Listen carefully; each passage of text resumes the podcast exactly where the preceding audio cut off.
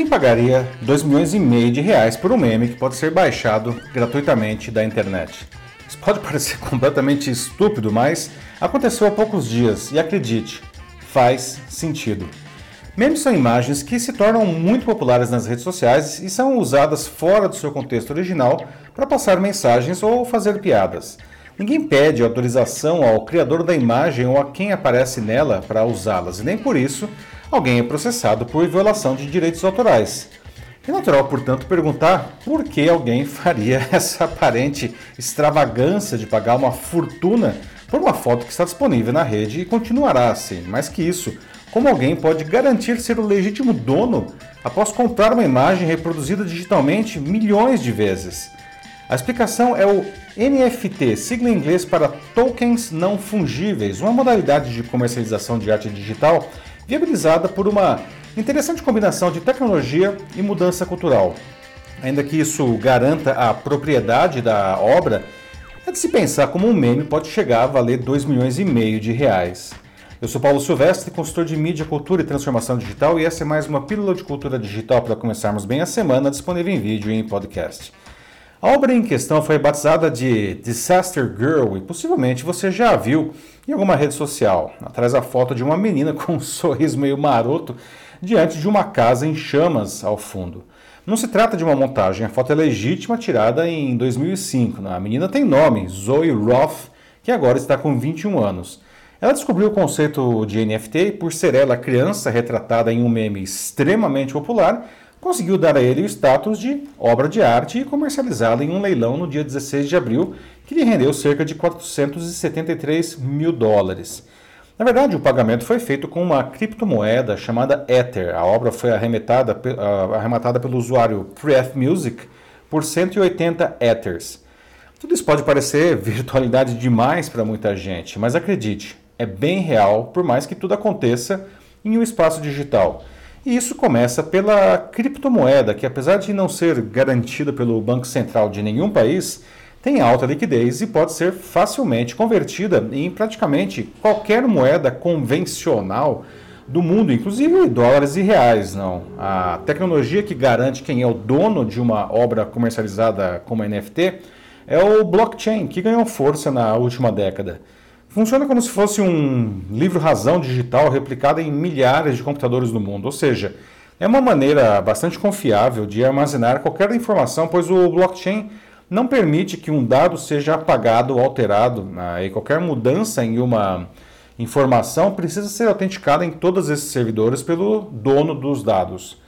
Aliás, o mesmo blockchain é o que garante as transações com as criptomoedas, que tem o Bitcoin como a mais popular delas. Mas nada disso ainda explica como alguém pode ser o dono de algo que continua disponível para ser copiado e modificado livremente nas redes. Mais ainda, por que é, alguém pagaria essa dinheirama toda por algo que qualquer um poderá continuar usando sem pagar? Essa é a grande mudança de paradigma do NFT. Ao comprar uma obra de arte digital, a pessoa passa a ser reconhecida como sua legítima dona, mas isso não lhe garante nenhum controle ou remuneração ah, por qualquer reprodução do material. Além disso, os direitos autorais continuam sendo do autor da obra. A melhor maneira de entender isso é mudando o foco da arte digital, que pode ser facilmente reproduzida pela internet, para uma obra de arte física, como lá, um quadro ou uma escultura. Por mais que ela exista, tenha um dono, esteja exposta em algum lugar, nada impede que ela seja reproduzida, por exemplo, em fotografias.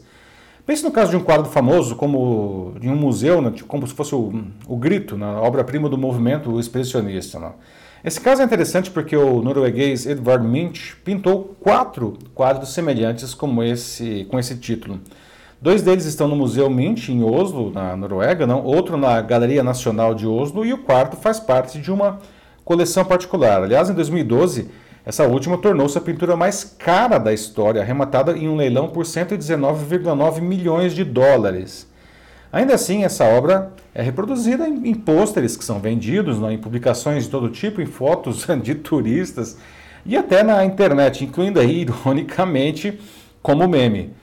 Os proprietários dos quadros originais não recebem nada por isso, sequer têm qualquer controle sobre essas reproduções, mas ninguém duvida que eles são os donos dos originais. E se algum dia resolverem vendê-los, serão remunerados por isso. Com o NFT, a obra de arte digital ganha esse mesmo status, não? Talvez o que cause mais estranheza é que, nesse caso, as reproduções são cópias fiéis do original, mas elas continuam com o status de cópia. O recorde do valor de um NFT aconteceu em março agora. O artista Beeple entrou para a história com a sua obra Every Days, The First 5000 Days, algo como Todos os Dias, os primeiros 5 mil dias, que é uma colagem de 5 mil imagens do seu cotidiano. Ela foi leiloada por 69,3 milhões de dólares, cerca de 13 milhões de reais, tornando-se a terceira mais cara de qualquer artista vivo. Ah, todo esse movimento, incluindo aí os memes, não, tangencia outro importante movimento cultural surgido nos anos 1970, mas amplamente difundido pela tecnologia digital, a cultura remix. Trata-se da criação de novas obras de arte pela mistura ou mudança de obras de outros autores. Muitas vezes, feitas como homenagens de fãs, essas produções são criadas sem autorização prévia e às vezes sem conhecimento dos criadores dos originais. Possivelmente o melhor exemplo da cultura remix seja Star Wars, não? que dá origem a incontáveis filmes, livros, quadrinhos, imagens, eventos e uma infinidade de outras coisas que os fãs da saga espacial criam. Não? E de certa forma, o próprio Star Wars, a obra original, é cultura remix. George Lucas construiu toda a história em cima do conceito da jornada do herói criada pelo grande mitólogo americano Joseph Campbell em 1949. Ele também usou fortemente cenas de filmes de combates aéreos e, antigos e tem ah, estruturas de obras do cineasta japonês Akira Kurosawa. Vale dizer que quando os fãs começaram a criar tudo isso, a LucasArts não gostava da ideia e chegou a processar vários deles. Mas acabaram percebendo que isso era contraditório, não, porque todo aquele trabalho alimentava ainda mais a devoção das multidões pelo seu produto. A empresa então não apenas parou com os processos, como de certa forma incentiva essas expressões artísticas. Mas ainda fica a questão: como que um simples meme pode valer 2 milhões e meio de reais? Temos que entender que qualquer coisa tem o valor que as pessoas atribuem a ela. Não, não se pode pensar que Edward Mint teve muito mais trabalho para pintar seus quadros que Zoe Roth ser fotografada no meme. Não, esse não é, essa não é a medida do valor. A menina jamais imaginaria que a sua foto se tornaria tão conhecida. Não? Da mesma forma, existem muitíssimos mais artistas que permanecem anônimos que aqueles que fazem sucesso. O valor de qualquer obra, física ou digital, está associado à sua popularidade. É por isso que não se pode achar que qualquer imagem feita no computador vá se tornar uma obra de arte. Né?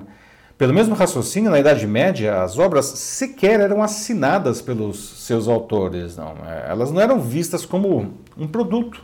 Não. Hoje, muitas têm algum valor, não por aspecto histórico, não, mas nenhuma vale tanto quanto os trabalhos dos grandes nomes do Renascimento, né, que veio logo depois. Né. Por isso, antes de procurar qual arquivo no seu computador pode ser vendido como NFT, pense no valor que outras pessoas já atribuem a ele. É isso aí, meus amigos. E aí, o digital abre incríveis possibilidades para a nossa carreira e para o nosso negócio. Você sabe de tudo que ele pode fazer por você? Se precisar de ajuda para tirar proveito desse incrível mundo novo, mande uma mensagem para mim que vai ser um prazer trilhar esse caminho com você.